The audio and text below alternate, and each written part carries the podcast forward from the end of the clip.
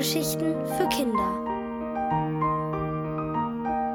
In der blauen Sekunde von Mario Göpfert.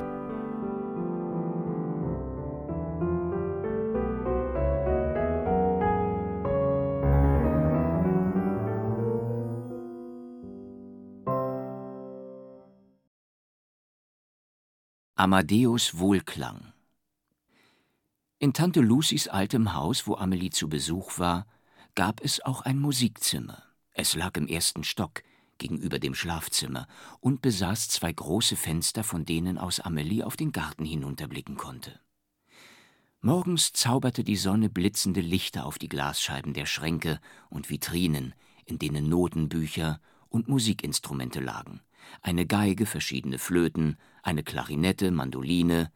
Es waren lauter Erbstücke, denn Tante Lucy stammte aus einer Musikerfamilie.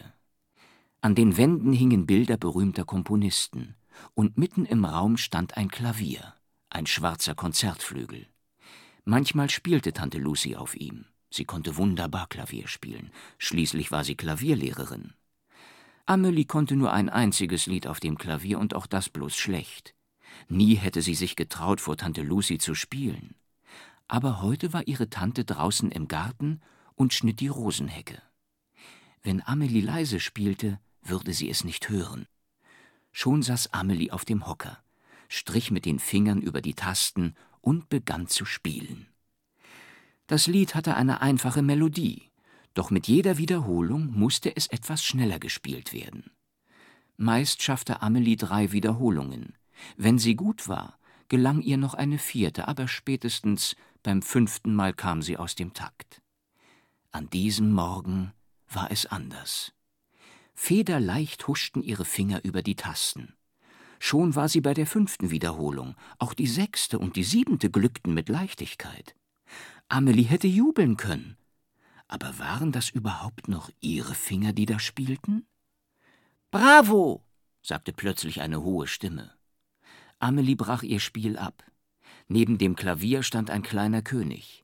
Er trug ein Rüschenhemd und blaue Kniehosen, dazu eine weiße Zopfperücke, auf der eine Krone mit goldenen Notenschlüsseln saß. Wie auch der Stuben- und der Küchenkönig, die Amelie schon kennengelernt hatte, war er kaum größer als einen halben Meter.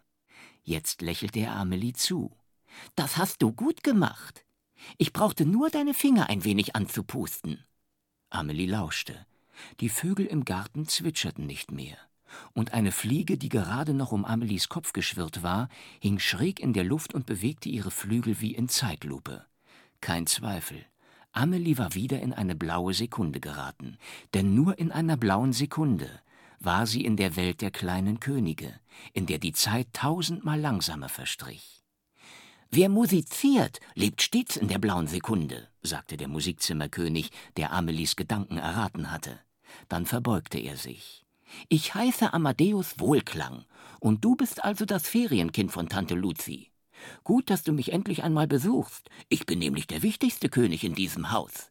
Denn mein Reich ist grenzenlos. Es reicht bis an den Himmel hinauf. Amelie blickte ungläubig zur Zimmerdecke. Amadeus Wohlklang lachte. Ich rede nicht von diesem Raum, ich spreche von der Musik. Musik kann man nicht in ein Zimmer sperren. Sie ist überall in der Luft und fliegt schneller als ein Vogel von Ort zu Ort. Mach mal Platz. Amelie stand auf. Der Musikzimmerkönig kletterte den Klavierhocker hinauf, legte die Finger auf die Tasten und begann mit geschlossenen Augen zu spielen. Amelie gefiel die Melodie. Hast du das komponiert? Amadeus Wohlklang errötete. Nun ja, die Idee hatte der da. Er zeigte auf das Bild eines Komponisten an der Wand, der ebenfalls eine Zopfperücke trug. Er hieß Mozart und war nicht unbegabt. Der Musikzimmerkönig begann ein getragenes Lied zu spielen. Plötzlich schossen Tränen aus seinen Augen und kullerten die Wangen hinab. Was ist denn los? fragte Amelie erschrocken. Ach, ich muss bei traurigen Liedern stets weinen, schluchzte Amadeus Wohlklang. Dann spiel doch lieber ein lustiges Lied, schlug Amelie vor. Der Musikzimmerkönig haute in die Tasten. Das ist ein Scherzo, rief er und schüttete sich aus vor Lachen. Danach spielte er einen wilden Marsch, wobei seine Augen grimmig funkelten und die Perückenhaare sich nach allen Seiten sträubten. Amelie wich ein Stück zurück. Sie hatte Angst um das Klavier, aber Amadeus Wohlklang war bereits zu einem Wiegenlied übergegangen und schmolz vor Wonne dahin. Schließlich glitt er vom Hocker und legte sich rücklings auf den Teppich. Amelie musste ihm Luft zufächeln, denn seine Wangen glühten vor Erregung. Musik ist mein Leben, hauchte er. Sobald ich Musik höre, schwebe ich ein kleines Stückchen über dem Erdboden. Schwebst du auch manchmal? Das ist mir noch nie passiert, erwiderte Amelie, die sich insgeheim über den kleinen König amüsierte. Schade, sehr schade. Amadeus blickte Amelie mitleidig an, dann sprang er auf. Soll ich dir meine allerneueste Komposition vorspielen? Ohne Amelies Antwort abzuwarten, stellte er Stühle in einem Halbkreis auf. Dann öffnete er Tante Lucys Vitrinen und holte eine Geige, eine Klarinette und eine Trompete heraus. Darauf schleppte er eine Mandoline und ein Flügelhorn herbei. Schließlich brachte er noch ein Xylophon und ein Triangel an. Er verteilte die Instrumente auf den Stühlen, schob den Klavierhocker zu Amelie und wartete, bis sie Platz genommen hatte.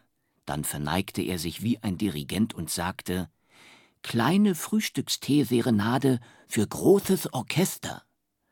Wieso denn Frühstücksteeserenade? fragte Amelie belustigt. Weil jetzt Vormittag ist. Wärst du am Nachmittag zu mir gekommen, hätte ich dir meine Nachmittags-Kaffeekantate vorgespielt. Jede Musik hat ihre Zeit. Es gibt Nachtmusik und Vollmondscheinsonaten. Es gibt Sommerpolkas für Damenkapellen und Wintersturmmärsche für Eskimo-Blasorchester. Aber jetzt Ruhe bitte. Amadeus Wohlklang setzte sich auf den ersten Stuhl, strich mit dem Bogen über die Geige, wechselte dann blitzschnell auf den nächsten Stuhl und stieß ein paar Mal ins Flügelhorn. Dann blies er die Trompete, eilte zum Xylophon, von dort zur Mandoline und zum Triangel. Es war ein Wirrwarr von Tönen. Amelie wollte gerade fragen, was das Ganze mit Frühstückstee zu tun hätte, als sie sah, dass sich der Musikzimmerkönig immer schneller bewegte.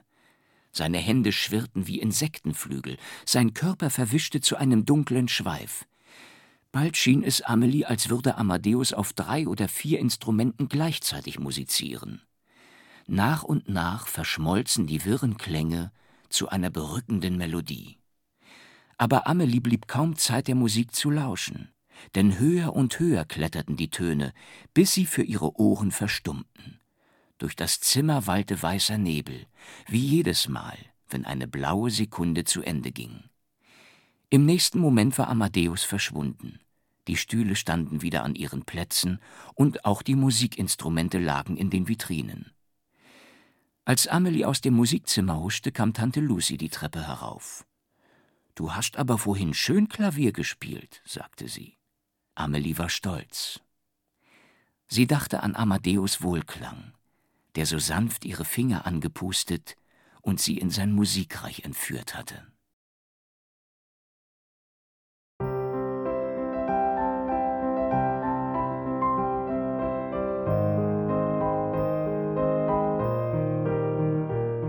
Hörtet in der blauen Sekunde von Mario Göpfert.